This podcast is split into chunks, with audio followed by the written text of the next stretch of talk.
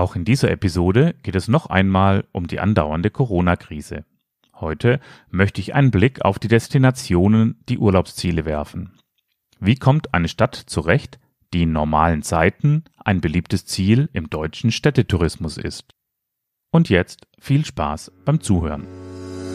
Herzlich willkommen beim Reisebloggle Podcast, dem Podcast für Baden-Württemberg, Deutschland und den Rest der Welt. Hier hörst du tolle Geschichten rund ums Reisen, Genuss und Nachhaltigkeit. Und hier ist dein Gastgeber, André Dietenberger. Heute geht's an die Weser und zwar in die tolle Hansestadt Bremen zu Maike Bialek. Hallo Maike, nimm Platz. Hallo. Toll, dass es geklappt hat. Ja, klasse. Danke für die Einladung.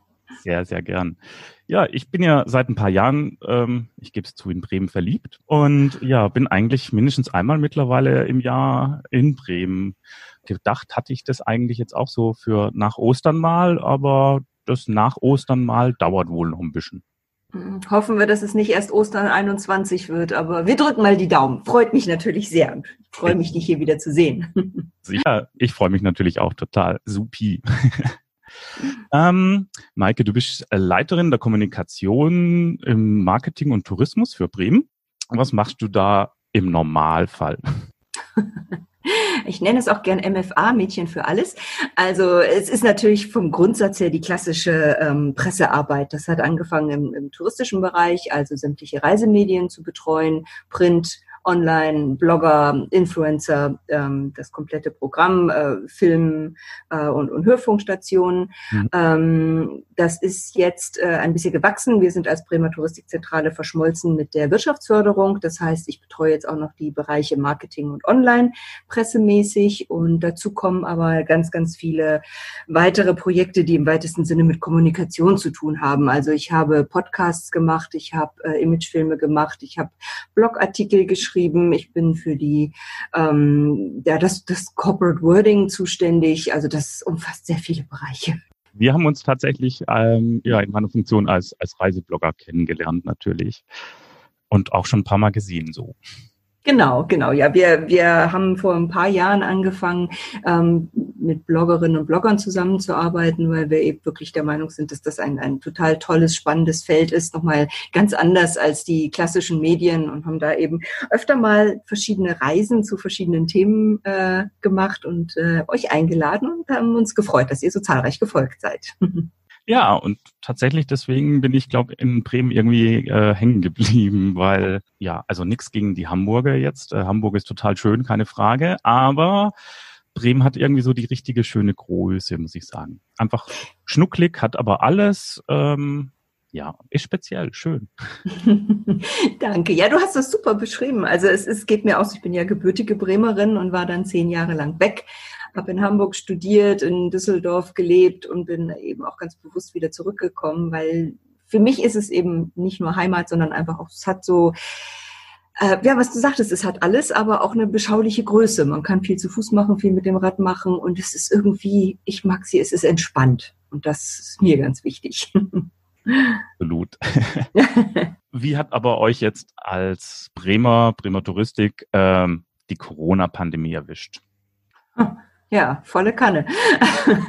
Wie natürlich alle. Also das ist eine, eine Katastrophe. Wir haben gerade noch im Februar unsere Jahrespressekonferenz gemacht und haben da ganz stolz verkündet, dass wir jetzt seit über zehn Jahren jedes Jahr mindestens um sechs Prozent bei den Übernachtungen steigen und mehr haben. Und ähm, ja, das ist mal eben alles gerade auf Null zurückgefahren. Das ist natürlich katastrophal für die Hotellerie, es ist für die Gastronomie schlimm, für den Einzelhandel, für, für alle. Ähm, das gilt ja für die ganze Welt inzwischen. Das ist ja so eine Situation, wenn man mir das vor zwei, drei Monaten erzählt hätte, wahrscheinlich uns allen, dann hätten wir gesagt, ja, mh, hm, klar, Science Fiction, ähm, schöner, ähm, schöner Horrorfilm, aber passiert doch nie es passiert. Und ähm, ich habe so das Gefühl, dass so am Anfang, als du die, äh, so um, den, um Mitte März, als so diese richtigen Schließungen begannen, mhm. das war erstmal so eine Schockstarre. Also bei einigen war totale Hektik, total, natürlich wurden hunderte von Reisen abgesagt, es wurden Messen abgesagt, Kongresse,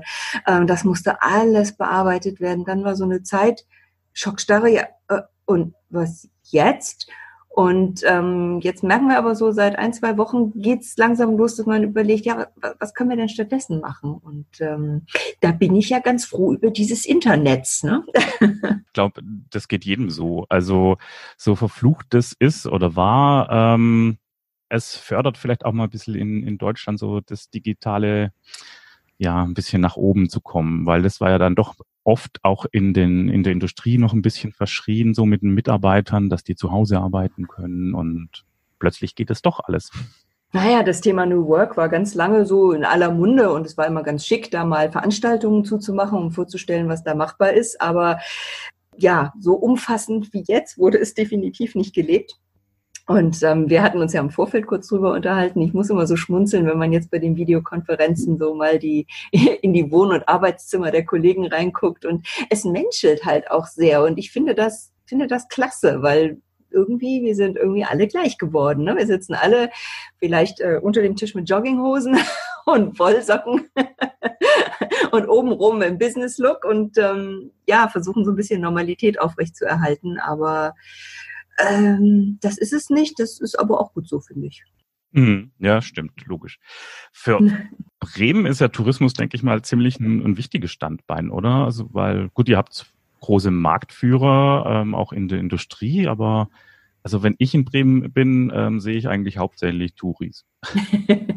ja, es ist tatsächlich einer der größten Wirtschaftsfaktoren bei uns in Bremen. Wir haben natürlich Raumfahrt und ähm, äh, verschiedene andere wichtige Cluster und, und Schifffahrt und so. Aber ähm, der Tourismus arbeitet sich stetig nach vorne und das Schöne ist halt, dass so ein Tourismus nicht exportierbar ist. Das heißt, äh, wenn hier ein großes nationales und multinationales Unternehmen in Bremen sitzt und das entscheidet sich von jetzt auf gleich in ein anderes Land zu gehen, dann ist es weg.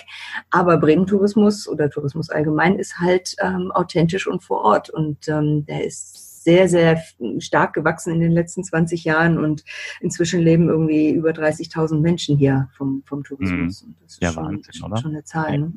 Mhm. Vor allem genau. Und allen geht es jetzt eigentlich mehr oder weniger gleich, dass von jetzt auf nachher wirklich von 100 auf 0 quasi nichts mehr da ist erstmal.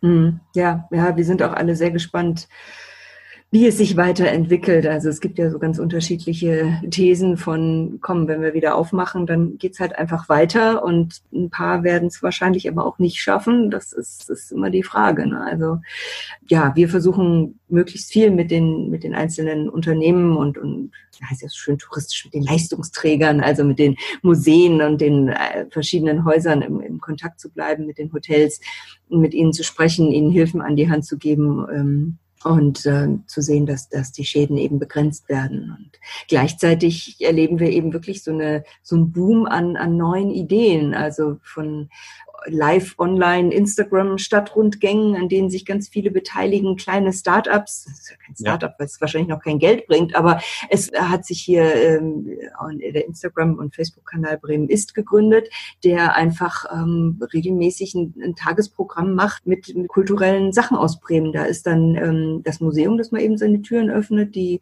der Live-Rundgang, der ähm, Fitnesstrainer, der mal eben ein bisschen ähm, ein paar Kurse macht mit den Leuten, die online sind und das alles aus dem Nichts. Und das ist, äh, es ist einfach auch eine wahnsinnige Solidarität, die sich da bildet. Und ich hoffe inständig, dass wir ein bisschen was von dem behalten, wenn es dann irgendwann weitergeht. Ja, doch. Also ich sehe das, ähm, oder habe es gesehen auf eurer Facebook-Seite oder Intranet, in, Intranet, Internetseite.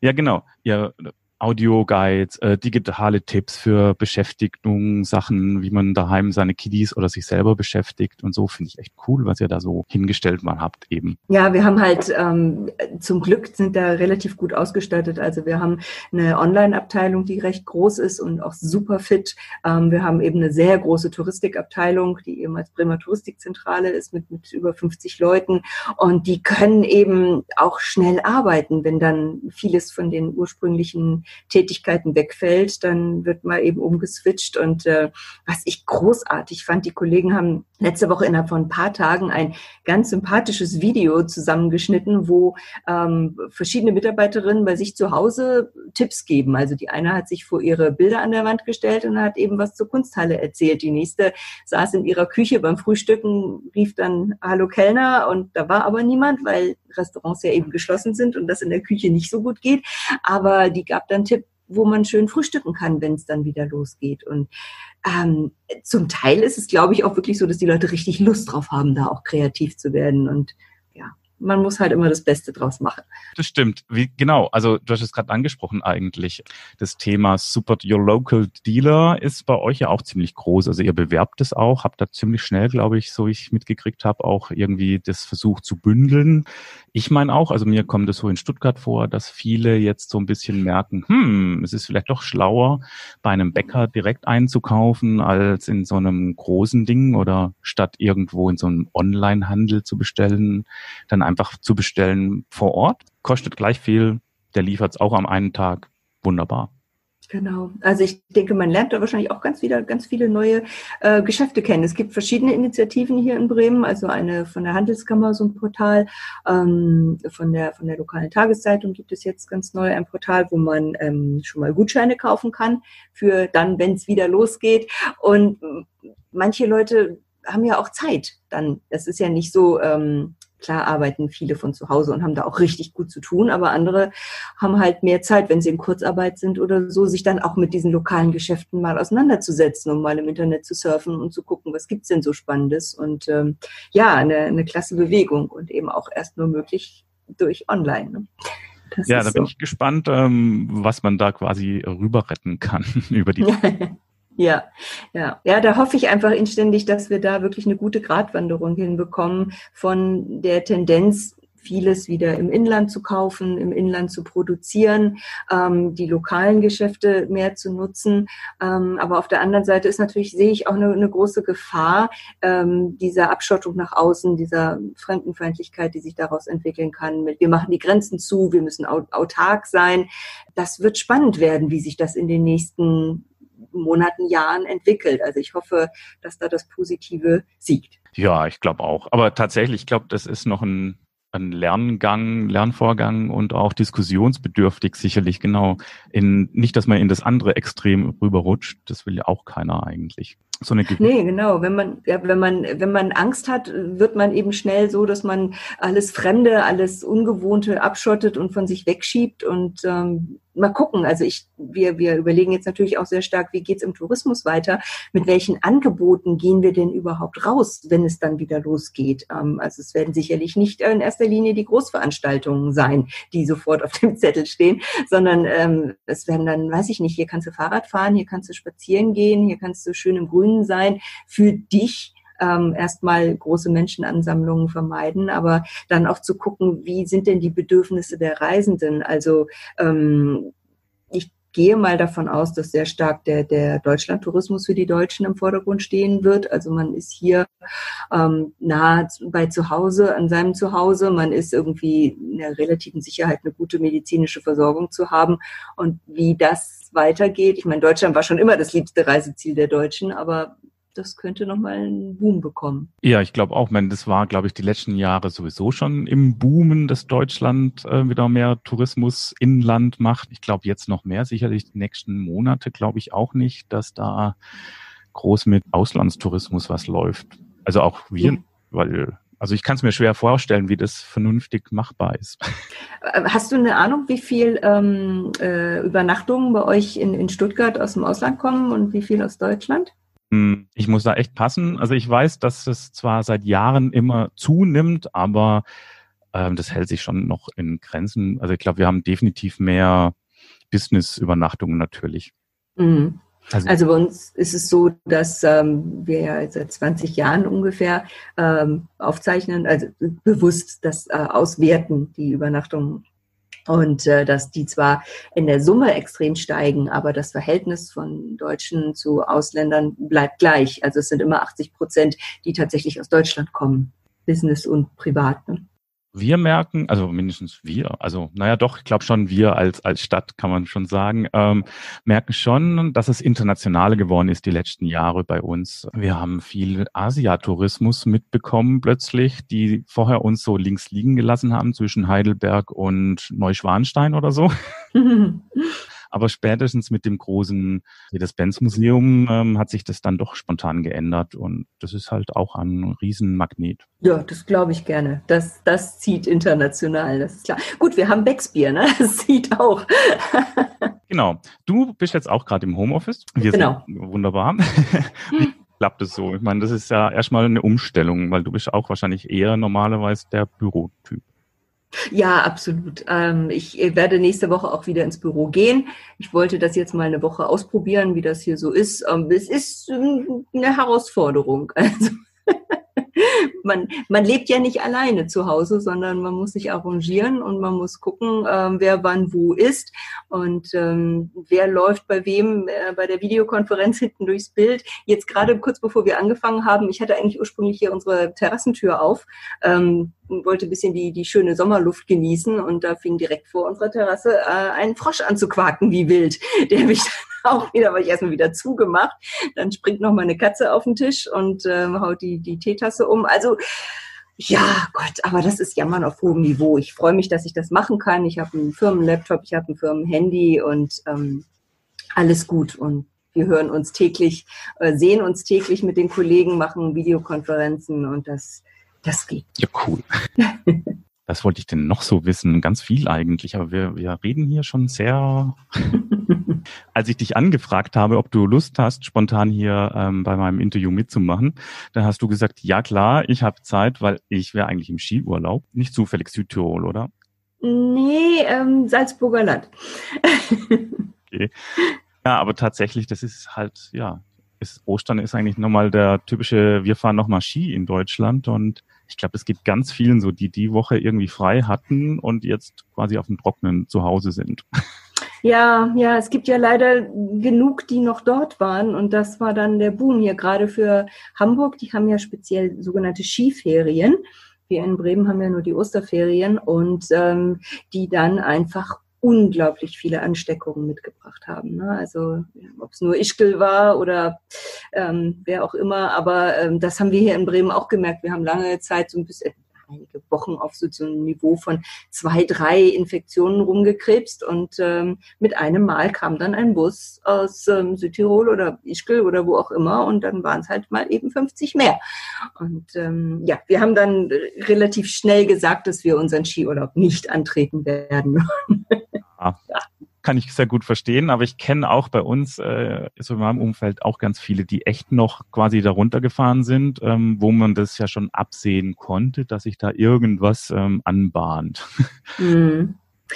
Also ich habe ein ganz, ganz spannendes Video gesehen neulich auf YouTube von einer Wissenschaftlerin, die so die ganzen Szenarien wissenschaftlich analysiert und sagt, komm, so und so wird's aussehen und so und so wird's weitergehen. Und ähm, die hat was ganz Spannendes gesagt, dass wir in nächster Zeit, also solange kein Impfstoff äh, auf den Markt kommt, ähm, wir erstmal natürlich nicht wieder zum Wie vorher kommen, sondern dass es immer erstmal Einschränkungen geben wird. Aber dass das Ziel ist, diese Einschränkungen so auf das Niveau zu bringen, von wo ungefähr äh, als, als Veranstaltungen mit 1000 Leuten abgesagt worden sind oder nur unter 1000 Leuten. Also auf so ein Ursprungsniveau wieder zurückzubringen. Und dann muss man sehen, wie es sich weiterentwickelt. Und sie sagte, dann kann es halt sein, dass wir wieder in diese totale Geschlossenheitsphase kommen. Aber wenn wir auf dieses Ursprungsniveau zurückfallen. Wir werden nicht wieder die gleichen Fehler machen, die wir damals gemacht haben, sondern wir haben gelernt und das ist es eben auch, was, glaube ich, viele Menschen, die dann doch noch in Urlaub gefahren sind oder ach komm, wir fahren noch mal zum Skifahren, machen ein bisschen Après-Ski. Wir haben es nicht wahrhaben wollen und uns einfach nicht vorstellen können, dass so etwas passieren kann. Und jetzt wissen wir es und deshalb wird es wieder anders werden und es wird nie wieder so sein wie vor Corona. Und das finde ich auch eine ganz spannende Aussage. Mhm, ja, das stimmt schon. Also ich glaube auch, dass es einiges ähm, machen wird, weil ja, keine Ahnung, also man konnte vorher, klar, man kann gegen Gefahren mit Unwetter und so, das versteht man, man sieht das auch, was da passiert, aber das ist halt erstmal eigentlich was Unsichtbares. Das ist immer ein bisschen spooky. Und ob das dann auch wirklich immer so schlimm ist, wie die erzählen, das glaubt man dann halt vielleicht auch nicht immer sofort. Genau, ja, ja, und es sind ja immer die anderen, die es betrifft. Also tatsächlich ähm, sitzen wir hier auch warm und trocken. Also wir haben haben ein Haus und wir haben tolles Wetter und wir haben gut zu tun und ähm, wir haben im Bekanntenkreis niemanden, den es bisher betroffen hat. Es ist schon noch unwirklich. Aber wenn man dann doch durch den Supermarkt geht oder durch die Innenstadt und die Menschen mit den Masken sieht, dann kommt es doch plötzlich schon sehr nahe und man beäugt sich und achtet darauf. So, das ist aber jetzt weniger als zwei Meter, die sie mir da nahe gekommen sind. So, Entschuldigung, ich muss aber da gerade mal an die Tomaten ran. Ähm, das ist schon, ja, es ist immer so ein so eine Gratwanderung ne, zwischen Panik und, und Entspannung und äh, ja. Aber wenn du sagst, bei euch ist alles schön, das heißt, ihr habt auch genug Klopapier zu Hause. Ich habe heute Morgen bin ich erstmal hoch und habe tatsächlich noch mal gezählt. Ja, wir haben noch zwölf Rollen, sollte noch eine Zeit lang reichen. Aber ich, es ist auch so, dass ich wirklich jedes Mal, wenn ich zum Einkaufen gehe, als erstes zum Klopapier gehe, als zweites zum Mehl, als drittes zu den, ähm, den Küchentüchern und gucke, ob was da ist. Es ist aber nie was da. Und das, ähm, ja, ist schon interessant. Also noch ist alles gut, aber wenn es dann mal hart auf hart kommt, müssten wir vielleicht doch mal die Nachbarn anrufen und bitten, ihnen uns was vor die Tür zu stellen. Also da bin ich echt entspannt. Da gibt's mittlerweile seit, oh, ich würde mal sagen, schätzungsweise zwei Wochen äh, meistens gibt es irgendwo Toilettenpapier, muss ich sagen. Und, und Mehl kommt auch immer mehr, vor allem Bäcker verkaufen das jetzt plötzlich, auch die Hefe dazu und so. Mhm.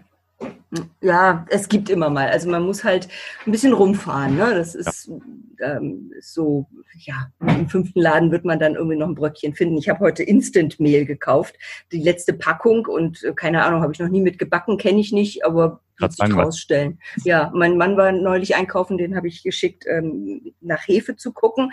Und er sagte, ja, ich war jetzt in fünf Läden und der letzte packte gerade was vom Wagen runter und das ähm, habe ich dann mal gekauft. Ich habe jetzt neun Würfel Hefe zu Hause und kann da, glaube ich, den Rest meines Lebens oder bis es abgelaufen ist von backen. ja, nicht schlecht. Ja, und, und sonst würdest du sagen, dich hat jetzt dieses Corona-Gedöns ähm, auch irgendwie im Privatleben also verändert oder wird es dich irgendwie beeinflussen, sage ich mal? Hm.